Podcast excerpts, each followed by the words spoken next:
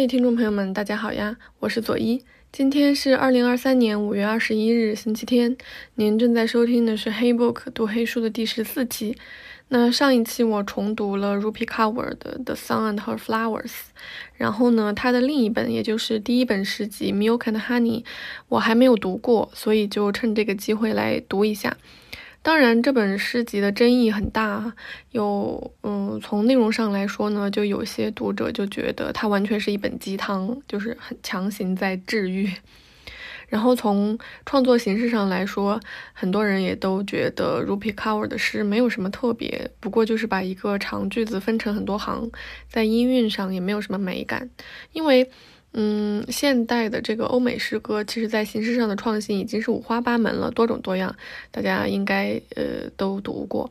然后呢，对于中国这个诗歌的读者来说，就更别说现代的欧美诗歌了。我们其实是长久处于一种诗歌创新的这种环境之中，包括唐宋啊这些很古代的诗歌，他们在形式上甚至视觉。啊，甚至视觉上、修辞手法上，其实也都早就做了非常非常多的创新了。所以，其实是，嗯，我们口味是被养得很刁钻了。我们是很难觉得，呃，有有一些形式上的创新有多么惹眼了。那么，还有一方面是从 point of view 上来说，嗯，因为 Ruby Cover 其实是呃代表了呃一个女性群体的这样一个呃。呃，诗人，然后包括他之前在 ins 上，嗯，发表的一些照片啊什么的，嗯，在外网上的一些呃言论，其实也都是呃偏女性群体。但是呢，这一本书就是大家觉得好像还是太私人化了，因为很多时候感觉好像完全是作者个人的经验，既不是印度女性的群体写书书写，也不是女性的群体书写。那我自己在读完这本诗集之后，发现它确实存在很严重的瑕疵，但是可能和以上三点都没有什么特别直接的关系。嗯，不过呢，这里我也很想问问听众朋友们，你们在读诗的时候，感觉自己在读什么？你会就是在读诗的过程中，你会在乎什么？或者说，你觉得什么样的文字才算是诗？当然，我觉得也不是要搞清楚所有这些问题之后才可以读诗，因为这些问题到现在我也没有搞明白。尽管就是整个大学还有研究生念书的过程中读了很多诗，然后还有专业课，还有专业的系列丛书，比如有很多什么 Understanding Poetry、Understanding Fiction，就是他他们有一些基础的解惑的功能，然后教我们可以从一个什么样的角度去分析一首诗歌，怎么样去读一首诗歌。比如说讲到韵律的时候，就提到这个 rhyme 和 rhythm，然后一个是押韵，一个是韵律。那韵律其实就像节奏一样，是一种人类认知世界的本能。比如我们习惯性的生和死、快乐和悲伤、月有阴晴圆缺等等，这些都是我们看待世界的过程中创造出来的韵律。所以，为什么有完全不押韵的诗，但是读起来仍然非常的舒适，是因为它具有韵律的美感，而非拘泥于创造出来的这种。嗯，押韵的格式当中，而所谓形式 form 不，嗯，它不是一个容器，它更多的是创造和连接。形式本身也是内容的一部分，是形式让诗歌的意象、音韵、隐喻，然后去形成一一整个整体。那么这个整体，它才会让我们能够明白一首诗的 meaning，也就是我们从小就做阅读理解最爱说的主题。那重新读这些教科书，我们。读读书的专业思维可能会被加强，可是呢，自然的这种阅读感受可能会消失。比如我在播客里面聊这些书，可能是在呃对道和告别的年代那两期花了一点时间，把小说的元素做了一些拆解和分析。但其他的其实我都不愿意这样做，因为一本书，我觉得读完之后它好或是不好是不需要。嗯，分析完所有这些东西才知道的，阅读本身的感受更重要。就比如说，我看完一部电影，我觉得它不好看，它就是不好看，并不会因为有人去，呃，反复的解读它，然后我发现哦，之前我觉得它不好看，是因为我没有看懂怎么怎么怎么样，因为那可能他没有让我看懂这一部分，它也是有问题的。就一部好的作品，它不是建立在，呃，其他人对它的解读上面的。当然，解读可能是一部分，但是这个基础还是说我们去呃阅读或者是观看这个本身最直白的这种感受。所以我会说，我这个播客它就是很 personal，然后也是很情绪化的。那嗯，我们再说回这个《Milk and Honey》这本诗集，我最大的感受就是，我们可不可以接受去欣赏一本情绪？因为我我我其实最近非常忙，然后白天上班就像陀螺一样，具体什么感受就不说了。然后举个例子，就是一一整个下午就很想去上洗手间，然后不知不觉就憋了三个多小时，然后才发现天呐，我刚刚本来是想站起来是去洗手间的，然后就跟同事。就是他看见我站起来了，然后他赶紧抓着我说：“哎，还有一件，还有一件事情没聊完，我们就聊工作，聊着聊着就忘记了。”那这种情况下，其实我晚上下班之后再来读这本《Milk and Honey》，我的感受是非常的开心的，就是它完全能给我带来一种阅读过程中的愉悦感。而且这本书字很少，两个晚上就读完了，前后估计加在一起也就三个小时不到。然后呢，我又。忍不住再反复又去翻了两遍，其实我好像没太明白它是怎么样给我带来这种愉悦感的。就我试着来谈一谈，嗯，就我读它的时候这种愉悦感从哪里来吧。当然，这种愉悦不是说看到诗歌的内容觉得特别的快乐，可能更多的是 enjoy，呃，enjoy 这个过程，像是一种快感吧，就是读书带来那种快慰的感觉。那么这本诗集呢，一共有四个部分，分别是 the hurting 伤害，the loving 爱，the breaking 破碎或者是破裂吧。然后最后一个部分叫 the healing 啊治愈。那第一部分的话，啊 the hurting 就是讲女性是怎么样受到各种各样的伤害，就比如说，呃五岁的女孩被强奸，然后呢盲目的接受心理治疗，嗯还有。呃，父亲非常的暴躁，而且大部分时间是找不到的。那相对的来说呢，母亲总是习惯付出难以承受的过多的爱。后面又讲到，就是长大以后，就是和伴侣 have sex 的这个过程当中，假装高潮，然后把爱和恐惧完全混为一谈。其实他这里面讲的所有的 hurting 是从，嗯。嗯，是从生理的角度介入，但是是在心理的这个角度留下了更长远的伤痕。所以，嗯，我我觉得第一趴我还是非常喜欢的。然后这里面印象最深的一首小诗是写给父亲的，然后他是这样写的：Every time you tell your daughter you yell at her out of love, you teach her to confuse anger with kindness, which seems like a good idea. Till she grows up to trust men who hurt her, cause they look so much like you。每次你和女儿说话，都对着她咆哮，尽管是出于对她的爱。你教会她把愤怒和善意混为一谈，这好像是件好事。可是当她长大之后，她会相信那些伤害她的人，因为那些人看起来和你那么像。就暴躁的父亲在爱的教育这方面，这种粗暴扭曲的方式，我觉得我们可能。很多人或多或少都有过这这样类似的经历，就父亲教育你脾气很大，然后甚至大吼大吼大叫，但是他们会把他都归结为是他是为你好，因为他爱你。那么对对这种愤怒、对情绪、还有暴躁性格以及善意的认知就会产生连结，这种连结会伴随一个人很久，所以可能很多人都会容忍他人出于好心，但是来伤害自己，比如。他太担心我了，所以才骂我。然后甚至可能，嗯，我们我们对朋友的关系也会有这种习惯。他太担心我了，所以才说出那么伤人的话。甚至还有一些像在家暴的过程中，可能也会产生这种感觉，就是他太爱我了，所以他会生气，然后他会打我。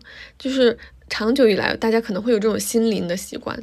那么，所以回来再读这一节，就是，嗯。全诗全书的第一首小诗的时候，我突然就明白为什么在这样的爱的教育之下，人会那么容易去追逐甚至依赖伤害自己的人。就是呃，开篇的第一首小诗是这样写的：How it is so easy for you to be kind to people? He asked. Milk and honey dripped from my lips as I answered, "Cause people have not been kind to me." 你怎么就这么轻易的？就能待人如此友善呢？他问。当我回答的时候，牛奶和蜂蜜从我嘴角滴下来，因为他们从不善待我。嗯，第二部分是 The Loving，这部分讲了和爱人热恋的过程中所有能讲的情话。就是我感觉哈，就是如果你想要写情诗给给伴侣的话，是可以在这里面获取很多灵感的。比如说怎么一见钟情，然后无法自拔，对方的长相、声音、动作、气味等等，在情人的眼中都是完美的。直到这一节的最后一页，然后他终于开始有这个恋情走向终结的苗头。我们会读到平常不过的，呃，情侣决裂的原因，就是不外乎就是用琐事去遮掩两个人中间更大的问题，天天为了谁应该睡前关灯，谁应该下班之后在微波炉里面去热披萨而争吵不休，然后就是男人撒谎说在上班，梦里叫着别人的名字等等这一系列非常非常老套的东西。那这就是爱，然后他写了他从盛放到凋零的全过程，而且。有着非常短暂的花期，但是这部分给我印象最深的是妈妈对主角我的影响。有一首诗，他写他四岁的时候看到母亲怀了二胎，然后他就非常的疑惑，然后他是这样写的：I struggle so deeply to understand how someone can pour their entire soul, blood and energy into someone without wanting anything in return.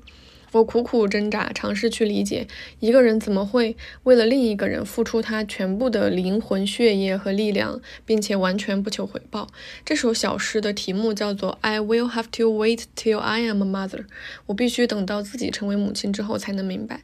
这么讲好像感觉很落后，就是我们乍一看感觉他已经完全不符合我们现在这个女性觉醒的这种时代的意识了。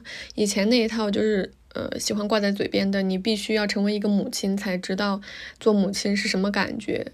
可是我读这首诗的时候被触动了，是因为我发现他这里说，呃，要等自己成为母亲之后才能明白的，不是说做母亲是什么感觉，也不是说做母亲有多么辛苦，而是去了解、去理解母亲为什么可以为孩子付出这么多。我想这是全人类永远都无法给出标准答案的问题。每个母亲都有不一样的初衷，然后呢，母亲和母亲之间，呃，肯定又有共性。我想起来，去年我去看那个纪录片《王朝》，叫《Dynasties》，嗯，拍到第二部了，也去年出的第二部，它就是讲那个动物嘛。然后看到那个猎豹保护自己的三个孩子，我就印象非常的深。就原来我们在人间，你觉得难以理解的丧偶式育儿，它完完全全就是一种动物习性的复刻。就雄性完成交配之后就会消失，雌性带着孩子，然后就很艰难在求生，因为还要教他们怎么去，嗯，捕猎，然后能养活自己。那下一个雄性来了之后呢，他就要杀掉这些孩子。那么这个雌性，这个妈妈会怎么办呢？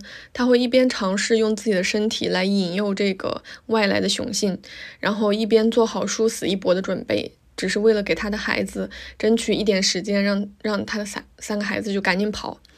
为什么就是嗯这一节的 loving 大篇幅讲了自己和爱人的经历，然后在开头提到的是自己的母亲呢？我觉得嗯这很吸引我这一部分，因为我觉得这里有意思的是。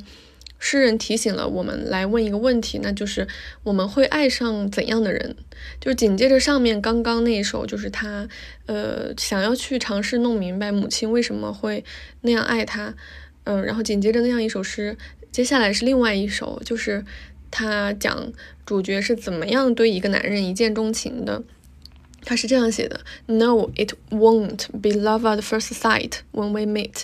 It will be love at first remembrance because I've seen you in my mother's eyes when she tells me to marry the type of man I'd want to raise my son to be like. 不，我们第一次见面的时候绝不是一见钟情，而是久别重逢。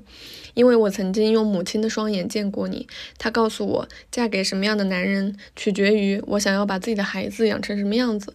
这个特别有意思，就是从遗传学上来讲，可能也是有一点科学的。就夫妻俩是什么样子，那孩子多半就是什么样子。故事它是非常简单的，主角他先在母亲的影响之下，描绘出了一个男人的样子。也就是说，其实大家谈恋爱，我我不知道大家就是在陷入爱的过程当中。嗯，应该简单的就是有这两种吧。一种就是，呃，你你提前可能在心中已经有了一个影子，你以后会喜欢这样的人，然后你在现实生活中刚好就遇到了跟那个影子很像的人。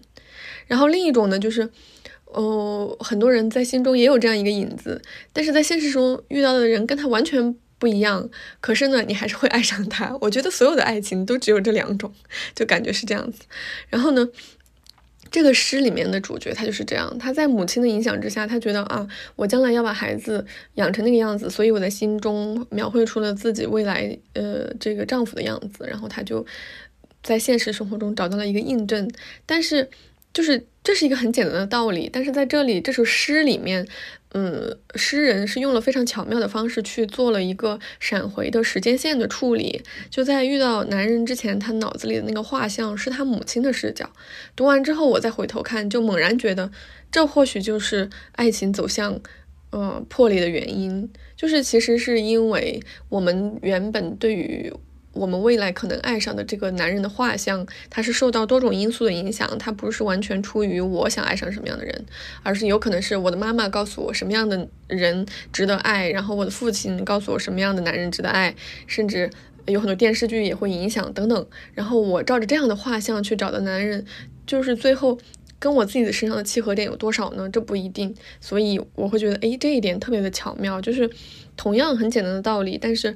嗯，作者他完全可以，呃呃，写的很细，很细腻。然后呢，把这个 point of view 换了一下，就很神奇。就是我跟你第一次见面不是一见钟情，而是我用了我母亲记忆的眼睛看见了你，然后通过我母亲的视野，觉得哎，你是那个我想要的人。嗯，这一部分我还是蛮喜欢的。然后第三部分是 The Breaking，这一整节就是在讲和爱人分分裂，然后纠缠的痛苦，比如对方再也看不到自己的美，然后双方都尝试去寻找其他的替代，然后离开的人呢犹犹豫豫又想回来，然后某一天又决定离开，就是反复拉扯。这部分有意思的地方在于，就是它是有一个过程的，就是这个两个人分裂以后，他。当然，最开始都是歇斯底里的痛苦，然后他就开始慢慢去剖析两个人之间的关系，到最后居然就是归于平静了。这里面我会觉得有很多情绪上的，呃一些描写给我很深刻的印象。比如有一首小诗，他写的是 I don't know what living a balanced life feels like. When I am sad, I don't cry, I pour. When I am happy, I don't smile, I glow. When I am angry, I don't yell, I burn. The good thing about feeling in extremes is when I love, I give them wings. But perhaps that isn't such a good thing because they always tend to leave. And you should see me when my heart is broken. I don't grieve, I shatter. 我从来不知道怎么去平衡自己的情绪。伤心的时候，我不只是哭泣，我泪如雨下；开心的时候，我不微笑，我光彩夺目；愤怒的时候，我不喊叫，我燃烧殆尽。走极端的好处就是，当我爱的时候，我给爱人以翅膀，可能也不是什么好事，因为他们经常就这样离开了。所以你可以看到，心碎的时候，我不哀伤，我土崩瓦解。这种歇斯底里的情绪描写对我来说是相当迷人的。我反复读了很多遍，就是他的用词是，就是非常非常的简洁，甚至热爱读诗的人一定觉得是不是有点简单的潦草了？但的确能够感觉到自己离诗人的距离很近，仿佛走进了他的内心世界。这就是一种语言带来的错觉。我觉得他是下了功夫的，并不是所有直白的语言都可以拉近读者和诗人的心灵的距离。然后还有一首小诗是 Neither of us, neither of us is happy, but neither of us wants to live, so we keep breaking one another and calling it love. 我们谁都不开心，但是我们谁都不想离开，于是我们一直彼此伤害，我们把这叫做爱。当两个人之间已经出现了裂隙，然后还要坚持在一起的时候，就会非常的痛苦。它道理很直白，可是从那样的歇斯底里到愿意来讲道理，对于局中人来说，或许已经并不容易。至少一首一首的小诗读下来，这是一个不太短的过程。那直到最后呢，恍然大悟，意识到有的人的爱，他其实纯粹是出于自私的好奇心。他是这样写的：The idea that they were so engulfed by your existence, they had to risk breaking it for the sake of knowing they weren't the one missing out. Your existence means that little. Next to their curiosity of you。他们对你的存在如此痴迷，一旦他们发现自己已经没有错过你，他们就会打破这种痴迷。你的存在仅仅是为了满足他们的好奇心。其实这里其实完全是恢复了理智，他会意识到很多在爱情之中的人，并不是真正的在爱别人，而只是说，因为。对方非常，他就说对方非常的这种 gorgeous，然后你会就是他太闪闪发光了，然后导致其他人就觉得我这一辈子如果错过了这样的人，真是一种损失。他们就会出于这样的好奇心和一种不想错过的这种一种贪心，然后去走进别人，然后你会感觉哎，嗯，好像这就是感感情，这就是爱，然后两个人会有这种关系，但是一旦。可能会有一个祛魅的过程，或者是一个贪心被满足的过程。哎嘿，就是会觉得这个人他如此光彩夺目，然后我已经走入入了他的世界，我了解到了很多东西，这对我这一辈子的经历来说已经够了。哎，我就觉得那。也没有必要再继续，就是沉迷于他，是不是就可以离开？就是很多人的感情是这样的，完全是出自一种好奇心。我就想起来，就是我我我，因为最近去看了那个《银河护卫队三》，然后我又回去重温，就是重新看了一和二。那里面其实就他就是讲那个 Drax 第一次遇到 Mantis，就是那个大块头，他遇到那个嗯。我们叫她什么螳螂女啊？就是那个能头上有两只触角的那个女生，他们两个才成为朋友的时候，然后他就 Drax 就说，嗯，就说她很丑，总之就是这个意思。然后，然后那个 Mantis 他不知道，就是他他其实不知道丑和呃不丑是不是对于人类的关系有什么影响，他就很好奇的问。然后 Drax 就说丑其实也是一个优势，就是。嗯，如果你长得丑，而你仍然有朋友，就说明你的朋友是真正的 like you，嗯，because，嗯，you are who you are。但是呢，他就说，漂亮的人永远不知道别人对他，呃的爱意是真正的爱，还是仅仅是一种好奇心，会更没有安全感。我会觉得，哎，这样会是一种生活常识里的共鸣，还挺有意思的。然后接下来就是最后一部分的 healing。的黑灵，然后这一部分其实仍然有它迷人的东西，就比如说，嗯，它会有很鲜明的这种女性意识的觉醒，比如很厌恶被选择和比较。她有一首小诗是这样写的：You tell me I'm not like most girls。你看是吧？就是很多人都会说，哎，你跟其他的女生不一样。And learn to kiss me with your eyes closed. Something about the phrase, something about how I have to be unlike the women I call sisters in order to be wanted, makes me want to spit your tongue out. Like I am supposed to be proud of proud you picked me, as if I should be relieved you think I'm better than them. 就读到这里，我觉得 大家都要笑了。就所有的你很特别，你和别的女孩不一样这种说辞，都是那么具有迷惑性。但是这首小诗，它就是非常。坚决的道出了对这种认知的厌恶，就好像被人选中我应该骄傲似的，就好像必须要跟别的女人比起来更好才配跟你在一起似的。这种愤怒毫不遮掩。对于这种被选定、被贴上特别标签的祛魅，在我看来是我们永远需要去做的事情。我觉得这种陷阱无处不在啊，就是。不管是在职场还是在我们日常的这种呃，可能这种浅社交、弱社交的这种过程当中，会经常遇到这样的人，就是他会说：“哎，你很不一样。”就不管男生还是女女生，我觉得都会这样，就说：“哎，你跟他们不一样。”或者说：“你们这群人都很不正常，除了你，就是很奇怪，是不是？”这种这种言论，大家也一定有听到过。我觉得这是需要时刻去保持警惕的。这种呃思维的惯式，已经在心理层面打破了现代人的生活规则。我因为比别人好，我因为更加特别，就好像有一个打分表一样，获得了更多分才可以被爱。那他这个背后的逻辑就是，被爱的过程是打败其他人的过程。然后这里，嗯，诗人就说明了，other women's bodies are not our battlegrounds。他就是说了，其他女性的身体不是我们的战场。那我会觉得这里其实是还是蛮震撼的。我觉得有一些永远不过时的东西，它其实已经超越了我们对两性的认知。我觉得更多的是人人和人交往的这个过程当中一种心灵距离，然后或者是说一种心理习性的这样一个规则的问题。然后呢？而且这首呃这本诗集是在二零应该在二零一七年一八年的时候出版的。其实，在那个时候，我觉得这种思维已经超前了。它其实就是慢慢的。把呃我们之前讨论这个两性关系的一些很深的理论放在他的作品里面，用一种非常非常直白的方式，就非常厌恶的方式，他就很明白的说，就是你跟你你觉得我比别人特别，因此爱上我，然后要来我亲吻我，让我觉得恶心，甚至想把你的舌头给你揪出来。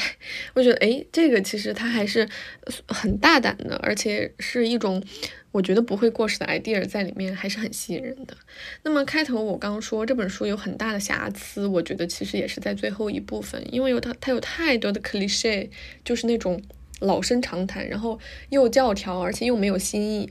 就哪怕换很多种句式，仍然让人觉得很索然。比如说，loneliness is a sign you are in desperate need of yourself，孤独是你强烈的需要自己的信号。而且呢。最后一部分也非常非常的散，主要是一种结构上的散漫。我觉得前三节其实还是有很清晰的情感或者是情绪的脉络的，嗯，但是这个第四节这个疗愈的过程相对来说非常的琐碎，没有一个变化的过程，甚至也没有很多有趣的隐喻。作为诗歌来说，有点太直白了。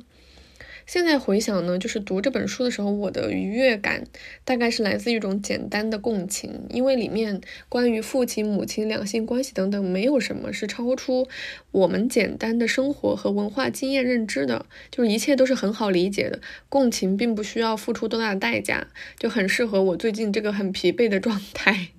就是比如我可能最近就是不适合读福克纳，但是这样一种简单的阅读并不是一无所获。这首诗，我觉得诗人他的表述常常让我意识到，那些我们习以为常的情绪，原来还有这么多拆解的方式。嗯，因为在之前，我觉得我非常喜欢，或者是我非常享受，就是很辛苦的去理解另一个人的内心世界，或者说。很辛苦的与跟我完全不一样的群群体产生一种心灵的共鸣，这个过程让我非常非常的享受，所以我会很，呃，喜欢文本里面很夸张的部分，就是我允许非常夸张，甚至赞美夸张的部分，因为怎么说呢，嗯，就是我会觉得有的时候，呃，人为了让一个完全跟自己不同的群体。呃，与自己产生共鸣，他会选择一种非常夸张的方式，否则会担心对方不明白。所以，其实我会很喜欢这个过程。那这个过程就是，我就我会觉得，他可能多多少少有的时候就会带一些很抓马的成分。那读这个，我就会觉得，读这首诗，读这本诗集，我的感受就是没有很多很抓马的成分，但是呢。那些很多我们习以为常的细节，它被拆解的非常的巧妙。就比如说，它里面有对 want 和 need，嗯，叫什么？我觉得也很难翻译，就是，嗯嗯，怎么说呢？渴望和需要，啊，好像也不是很合适哈。就是对 want 和 need 这两种状态的拆解，它有几句就写的很妙。It wasn't you I was kissing. Don't be mistaken. It was him on my mind. Your lips were just convenient. 我亲吻的不是你，别误会了，是他在我的脑海中，而你的嘴唇正好在我面前罢了。就简单，但是很精妙，一下子你就能够明白。Want need 到底是怎么样完全不同的心境？所以说，如果你对文学性要求很高，习惯从专业的角度来读诗歌，然后也是习惯像我之前那样用很，呃，享受那种很辛苦的去了解另一个群体的那种很新奇的感受，我觉得这本书恐怕满足不了你的需求。但是如果你大概也处于我这种很疲惫的状态，然后需要一些快餐，让自己得到一些情绪的释放，我觉得那也不妨给自己一个机会来简单的欣赏一本情绪，我觉得也很不错。嗯，好了，我今天就聊这么多了。各位听众朋友也喜欢《Milk and Honey》这本书吗？你又是喜欢它的什么呢？欢迎在评论区与我互动哦。嗯，不过还是要声明一下，我还呃我我没有找到这本书的中文版，它好像它好像在。它好像被屏蔽了还是怎么样？嗯，因为作者在里面有很多插图。